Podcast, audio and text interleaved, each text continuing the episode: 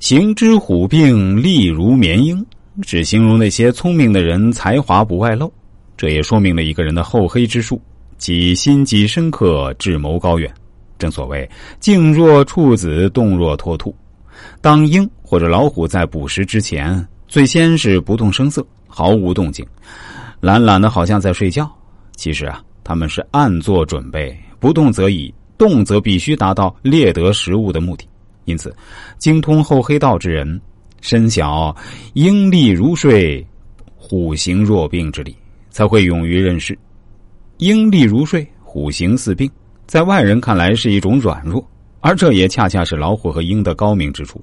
所以，君子要聪明不露，才华不逞，大智若愚，才有兼鸿任巨的力量。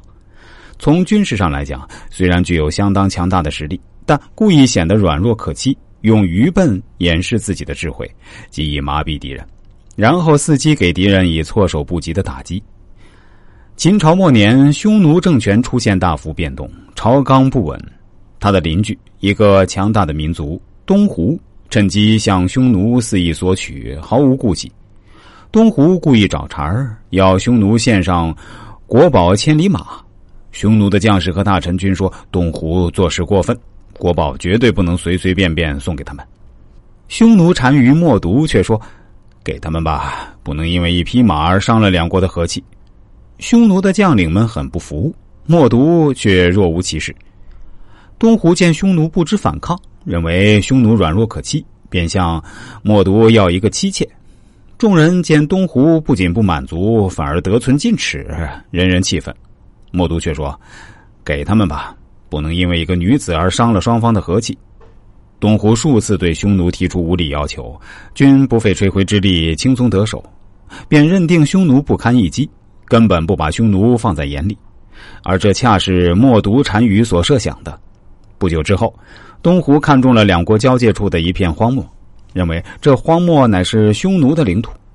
东胡派遣使臣去向匈奴索地。匈奴众将认为这荒原是杳无人烟之地，这次恐怕默毒又得答应了。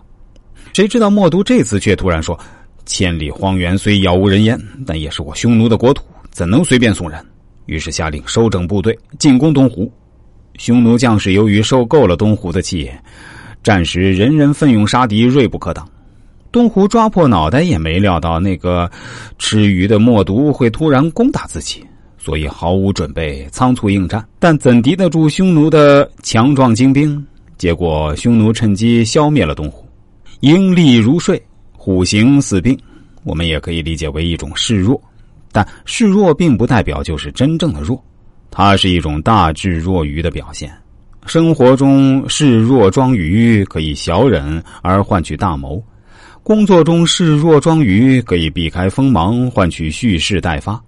强者扮愚可以展示博大胸襟，弱者装愚可以赢得充裕的时间。生活中，有些人喜欢逞强，不甘落后，站在风口浪尖上也绝不转舵。要知道，尽力把自己的锋芒收敛。